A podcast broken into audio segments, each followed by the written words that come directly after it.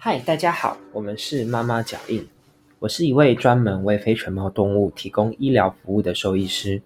今天呢是入门中的入门，我要来向大家介绍除了狗狗、猫猫之外，常被大家饲养的哺乳动物以及它们的特性和优缺点。今天我们会依序介绍仓鼠以及其他的鼠类，兔子、天竺鼠跟绒鼠。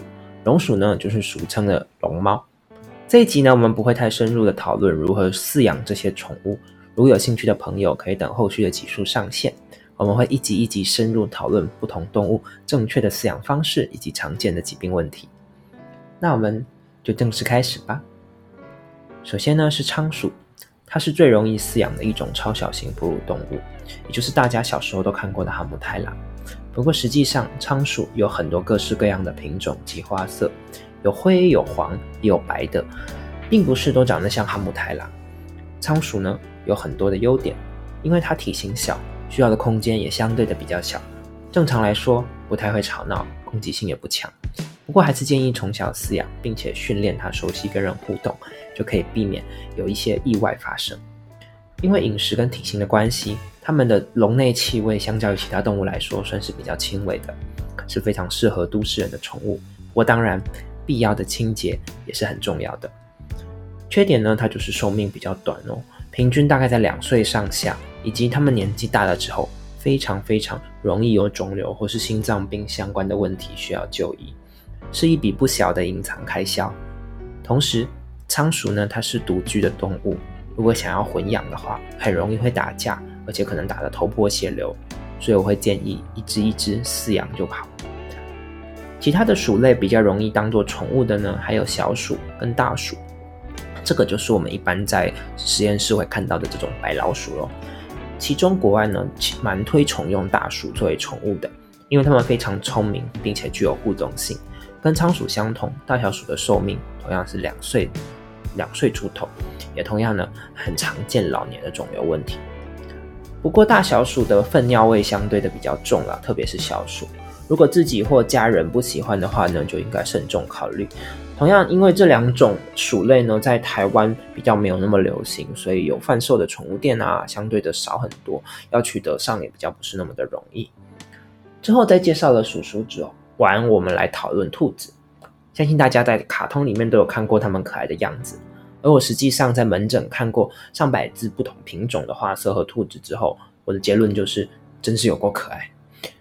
所以兔兔最大的优点就是可爱啦，同时因为它的主食呢是草跟蔬菜啊，绝对不是大家在影片里面看过的红萝卜哦，所以它的粪便也相对的比较不会这么臭，加上它们爱干净，大部分的兔兔如果你有良好的环境，加上稍微的训练，几乎都能够学会在定点的地方上厕所，所以对于比较怕脏乱的失主来说，也是一个好的选择。但兔兔大概都有一到三公斤不等了。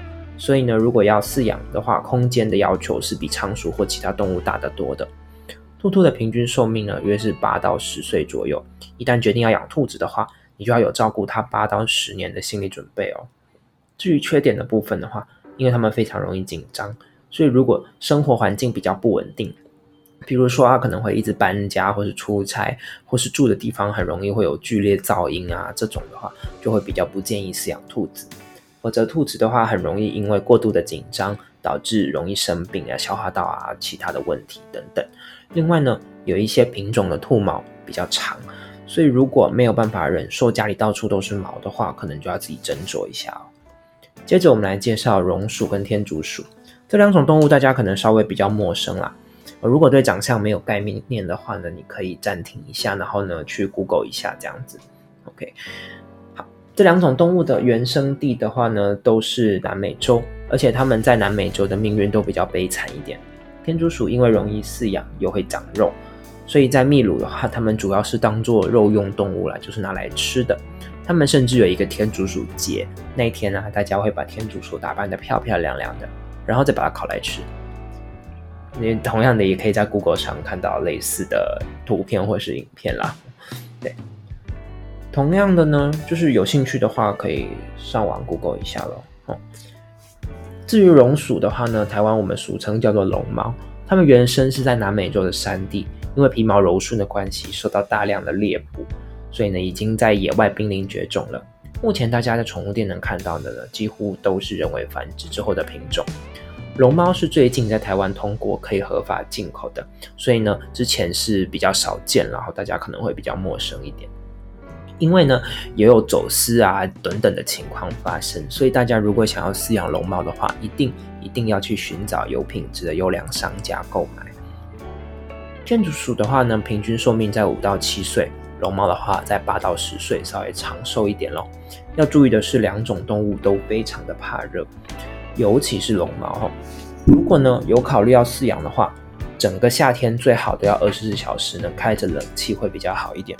那跟兔子类似啊，因为它们是吃草为主的动物，然后所以粪尿相对的就比较不会那么的臭。成年的动物呢，大概会落在六百到一公斤左右。相对于兔子，它们所需要的生活空间会小一点。那因为龙猫很喜欢跳上跳下啦，所以要准备一个比较有高度的空间给它是比较好的。龙猫本身不太会叫，除非受到很惊吓啦或是疼痛。而天竺鼠就它就比较爱叫咯，常常没事就会只听到龟龟龟龟龟龟这样的声音。如果呢跟别人同住啦，或者是比较怕噪音干扰的话，我就比较不建议了。虽然饲养宠物能带给我们很多的快乐跟陪伴，但是每一个生命，我们就对他们有相对应的责任了。我鼓励大家用领养代替购买，比如台湾的话，有爱兔、有爱鼠协会，也有一些相关的 FB 的社团啊，可以领养。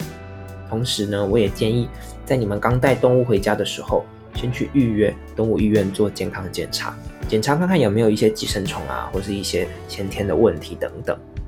同时呢，你也可以从你的兽医师那边得到正确的饲养照顾的方式哦。希望这一次的介绍有让大家对一些比较特殊的宠物有额外的认识。我们之后呢会聊聊关于刺猬、雪貂、蜜袋鼯等等比较偏向肉食或是食虫的动物，也会讨论一些关于像蜥蜴啦、鸟啦这些非哺乳动物的宠物这样子咯。那就请大家敬请期待。之后呢，也会在之后节目里面深入的去讨论关于饲养照顾方式。那也希望大家可以继续追踪我们的频道。那就下次见喽，拜拜。